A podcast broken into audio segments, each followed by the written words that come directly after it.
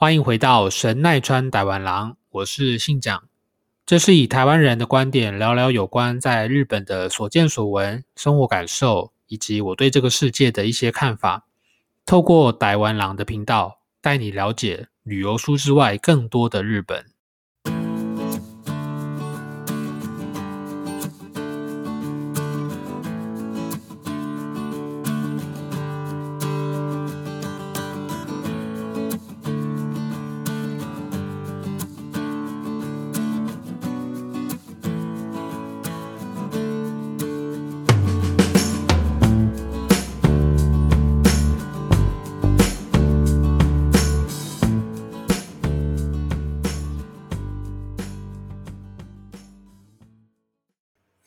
欢迎回到这个礼拜的神奈川台湾郎，我是信长。今天是九月七号的星期一晚上。呃，不晓得大家有没有洗牙的经验哦？因为我以前固定半年一次会有洗牙的习惯，那通常都是利用回台湾的时候呢，去诊所让医生洗牙。那今年的疫情目前看起来可能是回不去，所以我上礼拜去附近的牙医诊所呢问了一下，我想说考虑来洗个牙。不过呢，最后定完费用，我还是决定乖乖刷牙跟用漱口水，这样就好。那等到明年回去台湾的时候再去医生处理。我上礼拜去问的时候呢，那个。牙医的助理跟我讲说，因为我是第一次看诊，所以通常第一次医生会先做咨询，那咨询完后会帮你照那个牙齿的 X 光。那第一次的话，听他这样说，第一次是还不会洗牙，就是单纯做咨询。那这样整个咨询的费用，第一次大概是台币一千一百块左右，换算之后了吼。然后呢，第二次、第三次才会帮你洗牙。那原则上两次的费用大概也要各五百块台币，所以总 total 算下来，帮你做完一个疗程，光洗牙的话，台币大概要两千一百块左右。这个两千一百块的洗牙呢，我觉得还是省下来。那回台湾的时候呢，再用那个健保给付去给医生处理。我觉得台湾的牙医还蛮有意思的，就是通常健保费一百五付下去之后，有时候牙医还会做，不晓得是促销还是什么，他们会送那个牙膏的赠品，不晓得有没有听众拿过？对，你看看牙医洗牙还送你牙膏，在日本我想应该是没有吧。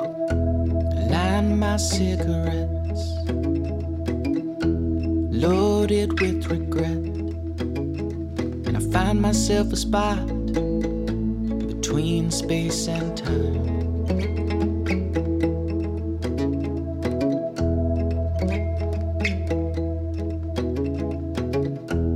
Everything I know, yeah, it's got to go. And I wonder to myself, why even try sometimes? Found myself a girl. Should I say she once found me? I found myself a girl. Should I say she found me?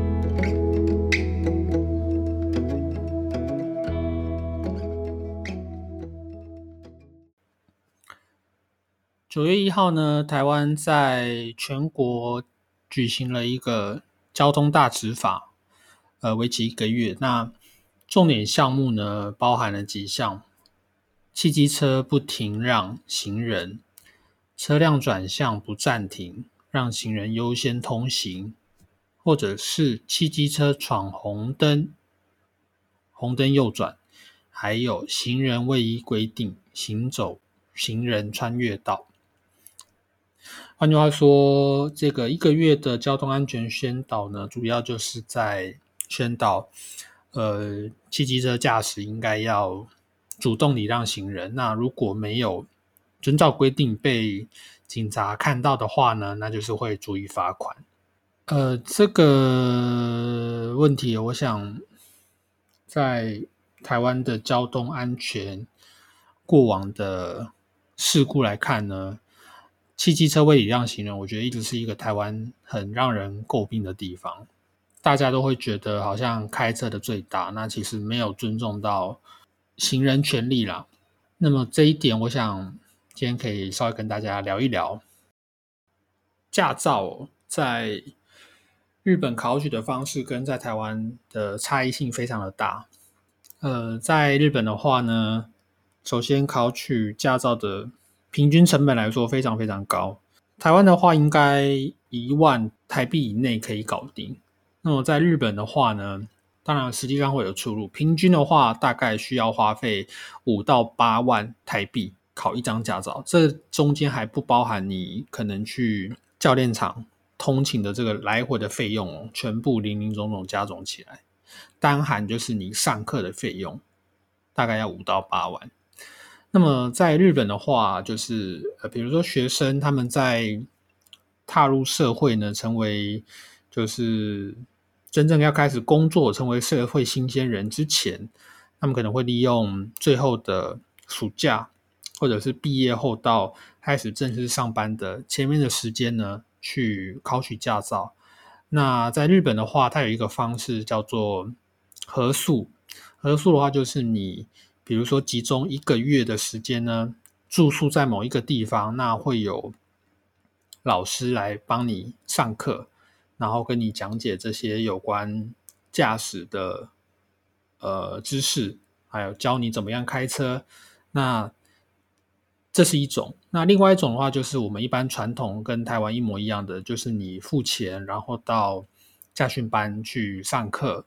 那原则上后面的这种方式到驾训班去上课的。费用呢会比较贵一点，所以如果有些人想省钱的话，他们通常就是会去参加所谓的呃合宿，就是住宿，然后考取驾照。不管怎么样来说啦，这两个其实成本上而言都还是比台湾贵很多。日本对于这个道路驾驶，我想是非常非常的谨慎，而且他们对于你能不能够成为一个合格的驾驶人？他们的在不管是上课也好，或者是实际上在道路驾驶的考试的上面，他们评断的标准都非常的严格。因为今天你拿到驾照的同时，也就意味着你可能你要肩负起呃你的一个驾驶的责任。那这个责任是对于驾驶人本身自己的责任，同时也是对于今天你在。开车在路上，你有可能会碰到的、遭遇到的这些行人，还有其他的驾驶。呃，我觉得这一点日本在这一块是非常的严谨。那相对来说的话，我觉得像在台湾的话，呃，我的驾照是在当时是当兵的时候在花莲考的，那利用个月左右的六日吧。六日，然后那个放假的时候到华联市区去上课。那当然，我我印象我遇到的那个教练人是还不错啦，都还蛮认真教我的。那最后也有拿到驾照。那么我在日本的驾照是这样子的，因为呃，知道的人应该有听过，就是台湾的驾照可以直接换取日本驾照。换句话说，你在台湾如果拥有驾照。汽车驾照或是机车驾照的话呢，你可以直接凭这个驾照，然后到日本的那个叫什么换发驾照的地方做申请。换句话说，你等于就是直接跳过了路考，还有上课这些所有的程序，你只要付了申请费用，你就可以百分之一百拿到日本的驾照。这个是非常。应该说非常好的政策啦，对台湾人来说。那么像比如说以以对岸的中国那边来讲好了，他们即使是有了中国自己本身的驾照呢，在日本是不被承认的，所以你要必须在自己花钱呃参加路考，那路考过了之后，你才可以拿到日本的驾照。所以光这一点就有非常大的差别。那我最近有跟一个。中国的同事聊，他说他以前来日本的时候呢，也提出申请，那日本当然是没有给他过。那我问他说：“那你从申请这个入考、参加考试到最后，就是拿到驾照，花了多久的时间，跟花了多少钱？”他说他总共考了三次，然后总共花了快要一万两千块台币左右。对，所以其实就台湾人某种程度上面算是蛮幸福的，就是我们的驾照有被认可了。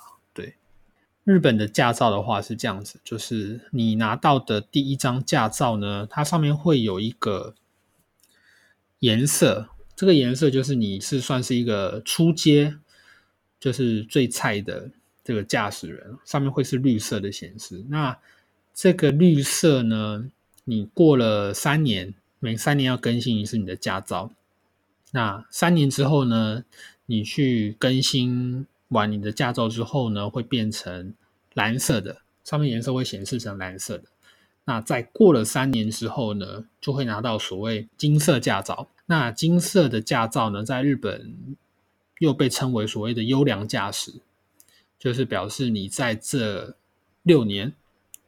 期间都没有发生过任何的交通违规，也没有发生过任何的有关交通违反的事故，那么你就可以拿到金色驾照。金色驾照的优点呢？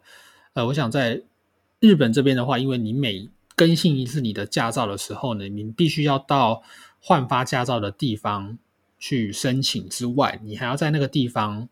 上所谓的讲习课程，会有老师来跟你讲，就是啊交通安全啊，然后你要坐在那边听课这样子。那呃，你如果是拿到金色驾照的话呢，之后好像还是要每一段固定一段时间去做驾照更新，因为它还是有有效期限。但是呢，金色驾照的优点就是上课的时间会变得很短，因为你是优良驾驶，所以。老师不会跟你废话太多，然后呢，更新费用就是很便宜。另外就是汽车的保险费用也有折扣，因为表示你是非常安全的驾驶。那在道路上行驶的时候，也比较不会有发生意外的风险。呃，金色驾照的话呢，你可以享有在部分的有合作的餐厅啦，或者是饭店啦，然后加油等等都可以有消费折扣。哦，那我觉得这一点，我觉得还蛮蛮好的，就是会促使大家希望能够去拿到所谓的金色驾照，这是一个我觉得是蛮好的动机。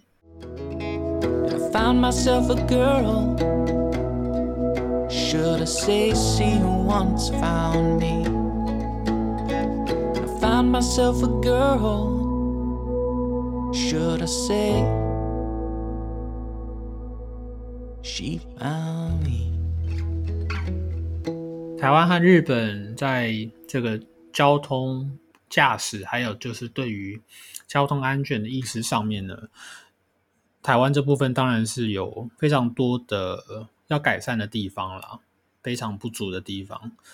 那我想，其实，嗯，最大的差别当然就是说，国民的素养这一点，日本人他们做的确实是蛮好的，常常会看到在过马路的时候。如果是对向来车，他已经看到你准备要过斑马线的时候呢，几乎啦，几乎呃都会让你停下来，让你走过斑马线。而且这个停下来让你走过，不是说你走到一半过了之后，他车子就开过去，而是他确定你是完全走离这个斑马线之后，车子才会启动开走，而且是慢慢的开走。这是绝大多数在日本你会看到的，当然少数也是有不守法的。然后，那我想这一点的话，在台湾真的是差太多太多了。因为可能这个在过去新闻里面也会看到，很多驾驶基本上是没有礼让行人的这种习惯吧，会认为说今天我开车的我最大，那行人可能走到一半。还没有走完，那车子就急急忙忙就开走。其实有时候这个是蛮危险的。这个礼让的文化，我想这是一种互相的方式啊。所以我觉得在台湾的话，嗯，如果各位听众也是有自己开车的驾驶的话呢，我想不妨就是从自己做起。那这个小小的改变，我相信，呃，从自己先慢慢开始做起的话，会慢慢慢慢慢慢，大家会越来越多人去遵守。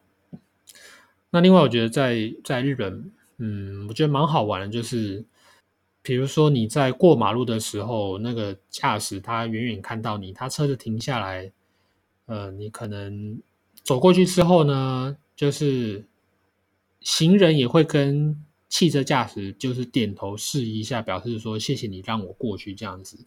那汽车驾驶呢，也会在。就是驾驶座里面跟行人点个头，当然不是每个人都这样子啦。不过有时候你看到这样的情形，就会觉得其实这个我觉得就是一个嗯国民素养的展现嘛。那相对于台湾来说的话，确实要进步的地方真的太多太多了。那还有一个的话，就是在日本的话，嗯，如果你看到前面的车呢打了双黄灯，然后双黄灯闪了大概两秒左右的话。这个意思不是表示他要停车或者是有事情，他是在表达对后方来车的感谢。比如说，你今天你开车，然后要过一个路口，那刚好前面也有车是要过，你让他先过呢，那他走过去以后，你跟在他后面。通常大部分的日本人啦，就是都会用双黄灯，就是大概闪个两秒左右，跟后方来车表示谢谢你让我这样。那这个文化，我觉得在台湾。应该没看过，这应该是在日本的，我不知道算是比较特有的文化还是怎么样。因为一般人的认知来说话，双黄灯可能是临时有事情或者是要暂时临停的时候才会打双黄灯。那另外的话，呃，我发现有一个日本人的习惯，他们在呃倒车要准备停车的时候呢，他们有些人的习惯就是也会按下双黄灯。就是告知附近的人，就是我现在要倒车了，那请你注意一下这样子。所以我觉得，嗯，在开车的习惯上面的话，确实还是跟台湾不太一样啦。那今天的节目差不多到这边告一段落。那我希望下次如果有机会的话，再开一集来讲有关日本的汽车的税金相关的讯息，然后分享给大家知道。好，那如果你喜欢我今天的节目的话，记得到 Apple Podcast 上面帮我按五颗星评价，那可以留言。同时，你也可以透过 Spotify、Google Podcast 以及商浪平台都可以听到我的节目。那我们就下次再见了，拜拜。